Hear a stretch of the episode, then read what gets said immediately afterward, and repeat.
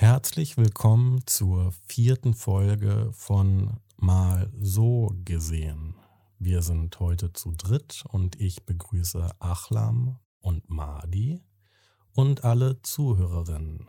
Wir wollen heute darüber sprechen, wo kommt Achlam her? Wie war die Situation in ihrem Herkunftsland?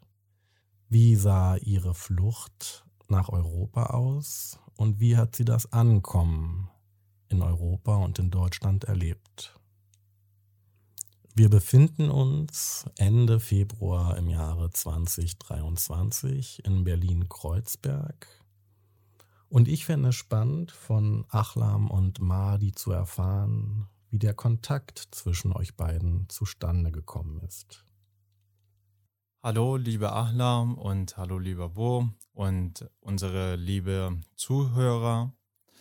Ja, wir haben uns über einen Verein kennengelernt, der wie eine Art politische Schulung angeboten hat für Flüchtlinge, die in einem bestimmten Zeitraum, ich denke unter zehn Jahre, sich in Deutschland befunden haben. Da haben wir an dieser Schulung teilgenommen.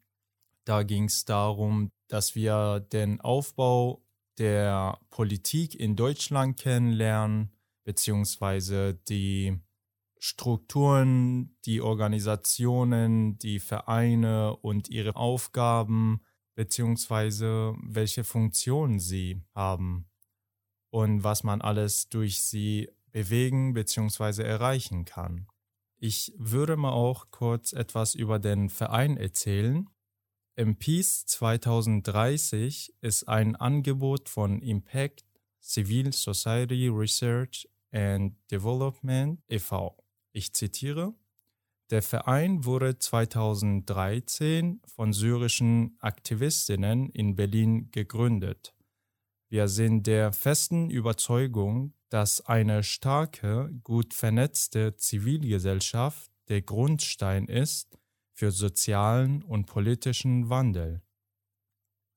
Dazu arbeiten wir in Deutschland, in Syrien und im Nordirak mit dem Ziel, zivilgesellschaftliche Bewegungen zu stärken. So habt ihr beide euch kennengelernt. Vielleicht fangen wir am Anfang an. Und du, Achlam, könntest, wenn du magst, erzählen, wo du herkommst, wie du aufgewachsen bist und was dich bewegt hat, dein Herkunftsland zu verlassen. Hi, ich bedanke mich erstmal bei Mahdi und Bo, dass ich heute dabei sein durfte in der vierten Folge. Ich bin Ahlam, ich bin 26 Jahre alt, ich komme aus Somalia. Ich bin seit sieben Jahren in Deutschland. Ich bin in Somalia geboren. Ich bin äh, bis der achte Klasse äh, in Somalia besucht und ich habe Somalia verlassen, weil mein Leben in Gefahr war. Und dabei hat meine Mama mich unterstützt, von Somalia wegzukommen. Ich bin mit neun Jahren alt in Somalia beschnitten worden. Ich möchte nicht gerne in Details äh, gehen, warum ich Somalia verlassen habe, weil ich nicht sicher bin, ob Menschen in Somalia, die eine Gefahr für mich darstellen können, wenn dieses Aufnahme hören. Dein Leben in Somalia war bedroht. Du warst in Gefahr. Wir respektieren deinen Wunsch natürlich, dass du da nicht drüber sprechen möchtest, weil du nicht sicher bist, wer diese Aufnahme alles hört und ob in der Folge wieder eine Gefahr für dich oder Menschen, mit denen du in Somalia in Kontakt bist, entstehen würde. Du hattest Unterstützung durch deine Mutter, als du dich entschieden hast, Somalia zu verlassen. Wenn du magst, nimm uns doch mal mit. Was waren in der Folge die nächsten Schritte? Ich musste mit dem LKW nach Kenia fahren und da habe ich circa einen Monat geblieben und musste ich weiterreisen nach Uganda. Und da habe ich auch ein paar Tage verbracht. Und dann musste ich weitergehen in Südsudan. Und da habe ich äh, erst acht Monate gebracht, weil ich halt nicht weiter finanzieren konnte, meine Reise durchzuführen. Und da habe ich als Dienstmädchen gearbeitet für somalische Männer, die da arbeiten. Und nach acht Monaten konnte ich weiter meine Reise beginnen. Und dann bin ich nach Nordsudan in Khartoum mit dem Bus gereist. Und da habe ich Kontakt bekommen mit dem Schleuser, die mir geholfen haben, nach dem Sahara nach Libyen fahren. Und in der Sahara habe ich circa drei Monate verbracht, bis ich in Libyen angekommen bin. Und als ich da war, war ich in einem Gefängnis und musste ich da fünf Monate bleiben, bis ich halt einen Schleucher finden konnte, der mir da freikaufen konnte. Du warst also sehr, sehr lange unterwegs. Du hast im Südsudan ein Bürgerkriegsland durchquert. Du bist acht Monate dort geblieben, weil du nicht weiter an den Nordsudan reisen konntest. Du hast die Sahara durchquert und in der Folge fünf Monate im Gefängnis verbracht. Ganz ehrlich, Achlam, wenn ich das höre, dann ist das für mich eigentlich unvorstellbar. Ich kann im Ansatz mir gedanklich vorstellen, was du alles erlebt hast. Wenn du magst, dann berichte uns, wie es für dich weiterging. Als der Schleuser mich frei verkauft hatte, habe ich ihm sein Geld bezahlt und dann hat er mich ein Boot organisiert dass ich äh, konnte durch das Mittelmeer überqueren. Und es hat fast einen Tag lang gedauert, bis wir gerettet wurden. Ich weiß nicht genau, wer die waren. Ich glaube, das ist eine Organisation, die die Leute Mittelmeer rettet und die hatten uns nach Sizilien in Italien gebracht. Du sagst also, dass du so viele Länder bis nach Libyen überquert hast.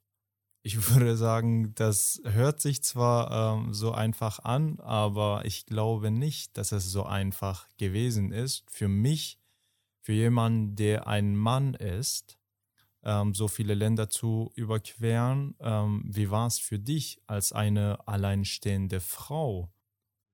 Ähm, das war nicht einfach, äh, wenn man das jetzt erzählt. Das kann so klingen, dass es eine einfache Reise gewesen war, aber das war nicht halt so. Ich hatte solche Angsten gehabt. Als Frau zu flüchten, halt ähm, gibt es viele Gefahr. Gibt es äh, Männer, die was Bußes machen wollen, zum Beispiel Vergewaltigung und halt, du weißt es nicht, ob du halt die Nächste äh, bist, die daran genommen wurden. Und äh, gibt es viele Nächte, die ich nicht schlafen konnte, weil ich hatte solche Angst, dass vielleicht, wer weiß, morgen oder, oder heute bist du denn die Nächste. Und auch halt äh, nicht nur die, äh, Männer, die in dieses Länder, die ich durchgereist habe, äh, leben, sondern auch die Männer, die ähm, mit mir auf dem Flucht waren. Da gab es auch Männer, die halt äh, Probleme äh, wollten oder auch die Frauen äh, vergewaltigen wollten. Und es ist halt bis heute so schwierig, wenn ich darüber denke und ähm, ich konnte das nicht so vorstellen, wie halt jemanden, der gleiche äh, Sache durchmacht, wie ich als Frau gemacht habe, dieses Bußes Absicht haben konnte. Die Zuhörer sind gerade nicht hier, Ahlam. Aber ich sehe dich, wie du zwischen deinen Erzählungen immer wieder, genauso wie jetzt, eine Pause machst, musst vielleicht ein paar tiefe Atemzüge machen, damit du dich wieder beruhigen kannst bzw. beherrschen kannst, dass du nicht in diesen schrecklichen Erinnerungen verfällst, die dich so viel runterziehen und dir die Kraft und die Energie rauben. Wir verstehen dich und nimm dir die Zeit, bis du die Energie dafür hast, weiterzuerzählen. Danke schon, dass ich halt Pausen machen durfte, weil ähm, ich finde, das ist sehr schwierige Zeiten in meinem Leben gewesen und ähm, es ist nicht so einfach, darüber zu berichten oder zu erzählen. Ich bin so dankbar, dass ich auch Leute begegnet habe in den Flucht, die mir beschützt haben, obwohl andere äh, mich halt äh, in Gefahr bringen wollten. In den letzten Folgen habe ich auch ein bisschen von der Solidarität der anderen Menschen erzählt, die den gleichen Schmerz wie ich hatten. Wir haben uns Sorgen gemacht für begleitete Minderjährige, egal ob Mädchen oder Jungs. Deshalb kann ich dich auch verstehen und das, was du sagst. Du hast ja auch erzählt, dass du fünf Monate im Gefängnis gewesen bist. Möchtest du vielleicht darüber auch etwas erzählen, wie es für dich war, in einem Gefängnis, nicht einmal in deinem Land, diese Zeit zu verbringen? Vielleicht wusstest du auch nicht, wie lange. Als ich in dieses Gefängnis kam, ich wusste nicht, ob ich halt nach Somalia geschoben wurde oder ob ich meine Reise weitermachen konnte. Und was ich halt schwierig finde, war dieses Gefängnis, wo ich war, Leute, die da organisieren und die Sachen machen, bekommen Geld von UN, aber die UN, die wissen nicht, was da passiert ist, weil äh, mussten die Schleuser die Leute frei verkaufen, aber da wurde gestellt, als wir ähm, unterbringen die, die illegale Immigration halt eine, eine sichere. Aber das, das war keine Sicherheit, sondern das war echt, die haben uns so verhandelt, ob wir halt keine Menschen waren, dass ob wir Tieren waren und wurde geschlagen äh, belästigt. Äh, die Männer konnten halt äh, jeden Freitagsabend reinkommen und sagen, ich will mit die und die heute haben. Und dieses Mädels wurde halt rausgenommen und wurde später in der Nacht wieder zurückgebracht. Und aber als wir Frauen in dieses Gefängnis waren, gab es auch gute Zeiten, äh, wo wir halt zusammen waren und in dem Moment, die wir unter uns waren, das war gut für uns. Wir konnten erzählen, wie äh, in Somalia war, gab es Leute, die aus Nigeria kommen, aus Äthiopien, Eritrea. Wir waren verschiedene Frauen und wir konnten halt äh, darüber reden und uns beschützen. Achlam, ich möchte dir wirklich sagen, dass du genauso wie Madi eine unglaubliche Stärke in dir trägst, dass du bei dem Ganzen, was du jetzt berichtet hast, einer ständigen Bedrohung und Begleitung der Angst, belästigt oder vergewaltigt zu werden, eingesperrt zu sein, wie ein Tier, über das wieder Macht ausgeübt wird. Und du siehst trotzdem die Solidarität, die es innerhalb der Gruppe gab, mit der du geflüchtet bist, die es im Gefängnis gab. Ihr habt euch als Frauen untereinander geholfen. Und dass du das sehen kannst, finde ich unglaublich stark. Und dass du so offen und ehrlich über deine Erlebnisse hier berichtest, das berührt mich. Du bist mit dem Boot von Libyen nach Sizilien in Italien übergesetzt. Ihr wurdet von Aktivisten aufgenommen und aufs italienische Festland gebracht. Du hast also nach fast zwei Jahren europäischen Boden betreten. Ich habe Madi gefragt, wie das für ihn war. Was war das Erste, was er gemacht hat? Wie hast du dich dabei gefühlt? Ich fände es schön, wenn du das mit uns teilen würdest. Als ich in diesem großen Schiff von den Aktivisten ankam, ich war sehr glücklich und ich habe gesagt, Gott sei Dank, ich bin sicher und wollte nur meine Mama anrufen und sagen, Mama, ich bin sicher, ich habe angekommen, aber leider hatten wir keine Handys, unsere Familie zu berichten und äh, musste ich wochenlang warten, bis ich halt meine Mama anrufen konnte. Ich, Madi, bis ich vielleicht in Österreich war, wusste immer noch nicht, dass ich nach Deutschland kommen möchte, beziehungsweise hier äh, mein Leben verbringen werde. Wie war es für dich? Ich meine, du sagst, du bist in Italien angekommen. Warum bist du jetzt dann hier? Also wie kam es denn überhaupt dazu, dass du nach Deutschland gekommen bist?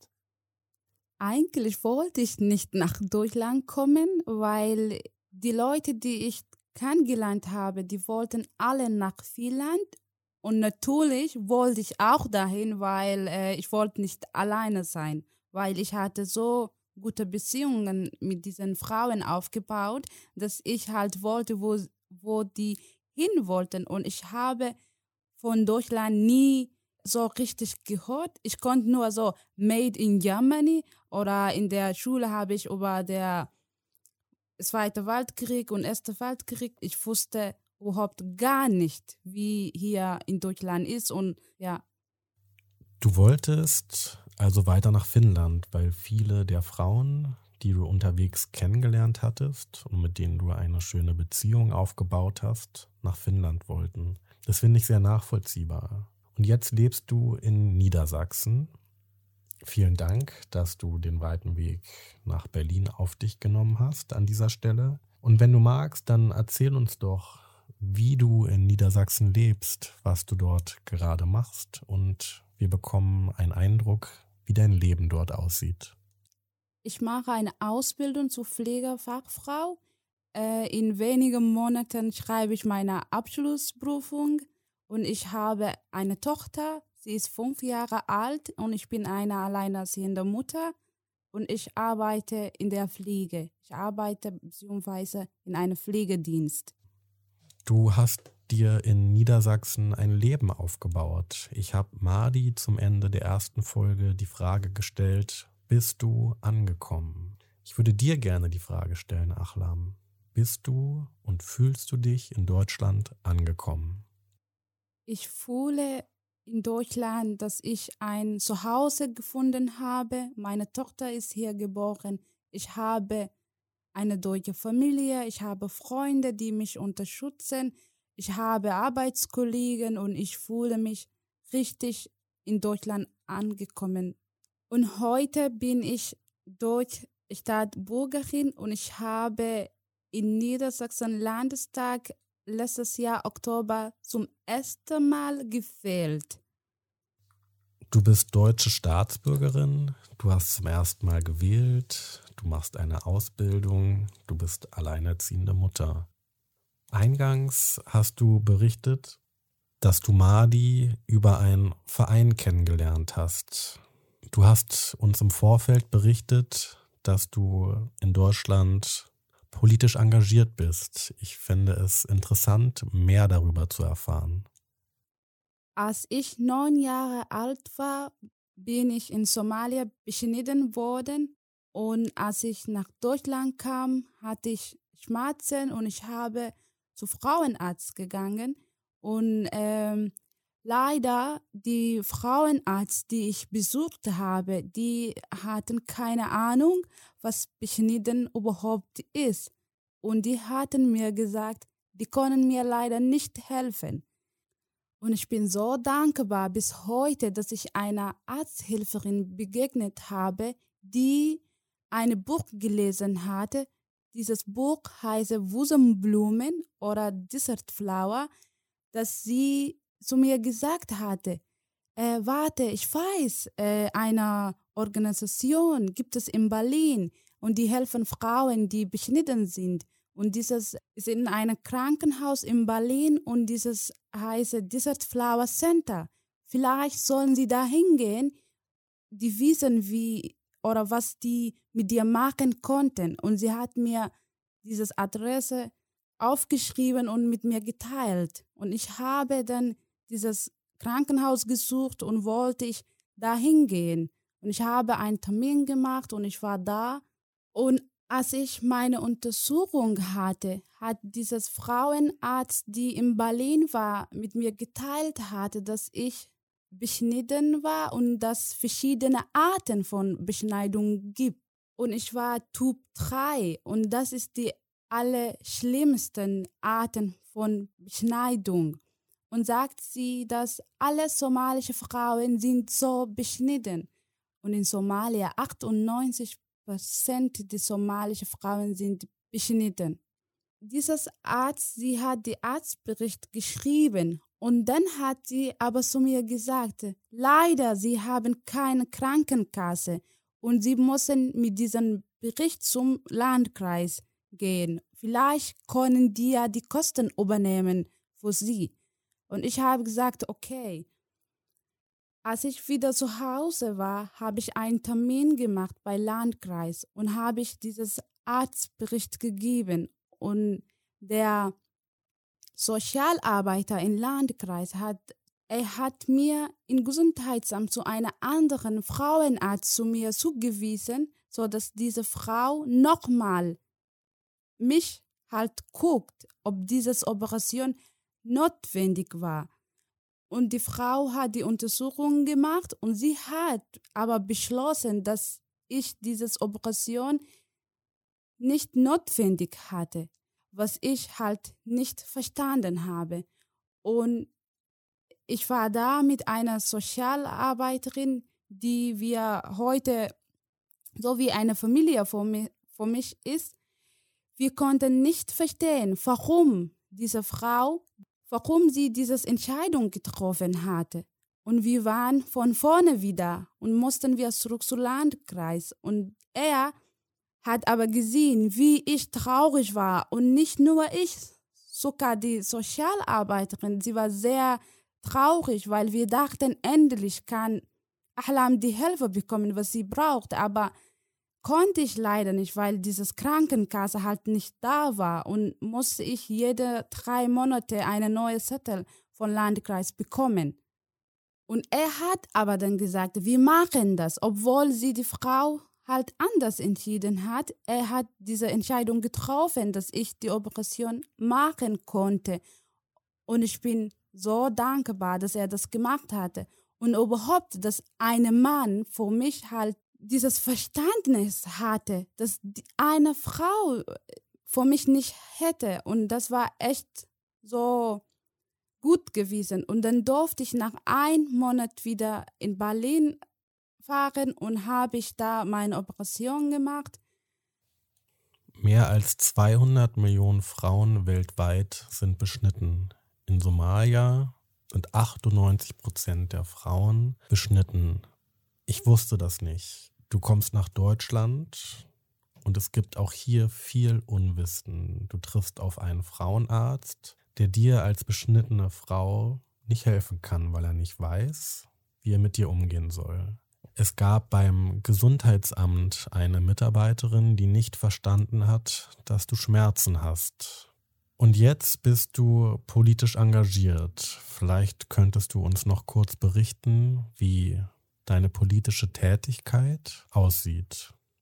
Ich versuche und ich möchte halt nicht die Mädchen, die in Europa geboren sind, zum Beispiel wie meine Tochter, dass sie nicht durchmacht, was ich durchgemacht habe, weil ich finde, die haben andere Möglichkeiten, die sind in Europa. Warum passiert das? Und als ich erfahren habe, viele Mädchen, die in Europa geboren sind, wurde immer noch beschnitten. Und wenn ich das mitkriege, dass eine Mutter diese Gedanken hatte und versuche ich halt Kontakt mit ihr zu kommen oder zu kommunizieren, dass wie schlecht das ist, das zu machen, das ist grausam, was ich halt erzähle ich auch gerne die Frau, was ich durchgemacht habe und das ich hatte halt dieses andere Kulturen, weil fast alle Mädels in meiner Schule waren beschnitten, aber hier in Europa ist nicht so. Und dieses Mädchen wollte halt einigerartig fühlen und sie wollte nicht verstehen, warum.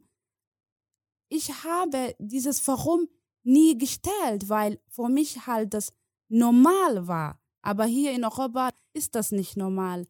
Und deswegen möchte ich gerne dieses Beschneidung, das aufhört und dass wir halt, dass ich halt die letzte Generation bin, dass die durchmacht und ja, und dass mein Kind auch normal aufwächst wie eine normale Frau und nicht dieses Beschneidung. Und ja, gibt es Leute, die das nicht verstehen können. Zum Beispiel meine Oma bis heute sagt sie zu mir, warum willst du das nicht machen? Das ist doch gut. Sie ist saubere Frau denn.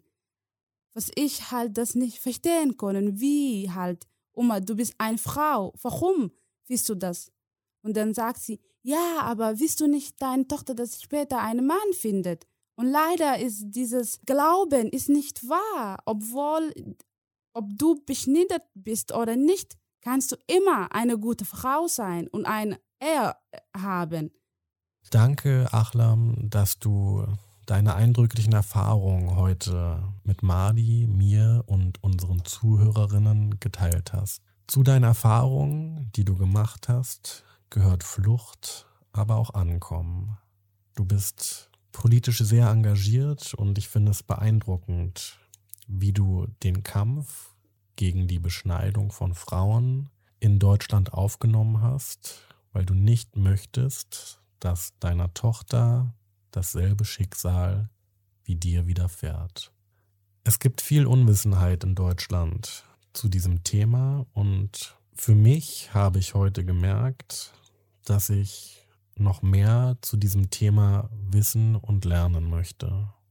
Madi hat berichtet, dass er sehr lange hat warten müssen, bis er in Berlin eine Willkommensklasse und einen Integrationskurs besuchen durfte. Es gab eine Klassifizierung. Menschen, die damals aus Syrien kamen, kamen schneller in diese Kurse. Was für Erfahrungen hast du damit gemacht, Achlam? Damals gab es dieses Kategorien, die Leute, die aus Eritrea und syrische Leute durften und die somalische Leute halt mussten warten, bis wir zur Schule durften. Aber Gott sei Dank, ich durfte zur Schule gehen, weil ich ähm, 19 Jahre alt war, als ich nach Deutschland ankam. Du kommst nach Deutschland und hast Erwartungen, Wünsche für dich, wie sich dein Leben hier entwickeln soll. Wie sahen diese Erwartungen und Wünsche, die du mitgebracht hast und die du hier vielleicht auch neu entwickelt hast, aus? Ich wusste, dass ich wollte zur Schule gehen und einen Beruf lernen. Und für mich war halt, ich habe die Sozialarbeiterin gesehen, wie sie uns geholfen haben. Und deshalb wollte ich immer soziale Arbeit Ausbildung machen, aber konnte ich nicht, weil ich keine Realschule hatte und ich musste halt von vorne anfangen.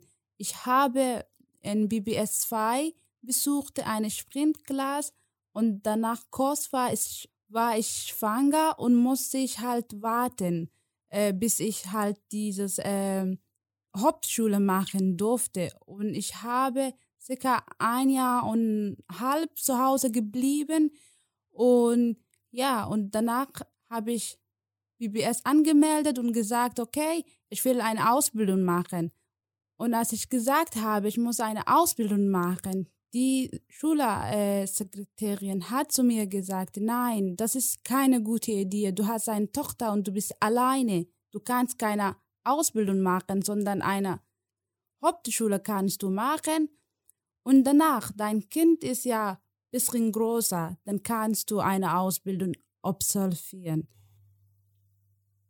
Du bist deinen Weg in Deutschland gegangen. Ich kann mir vorstellen, so wie du auch deinen Fluchtweg beschrieben hast, dass du Zeit gebraucht hast, um diese Erlebnisse in Deutschland zu verarbeiten. Hattest du dafür den Raum? Als ich in Flüchtlingsheim war, musste ich ja zur Schule gehen und ich habe halt lange gebraucht. Ich habe viel geschlafen.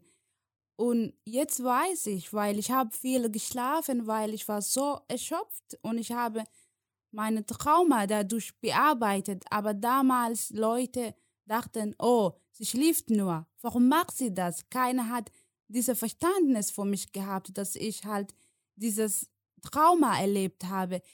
Ich wusste auch das nicht, dass ich dieses Trauma dadurch bearbeitet habe.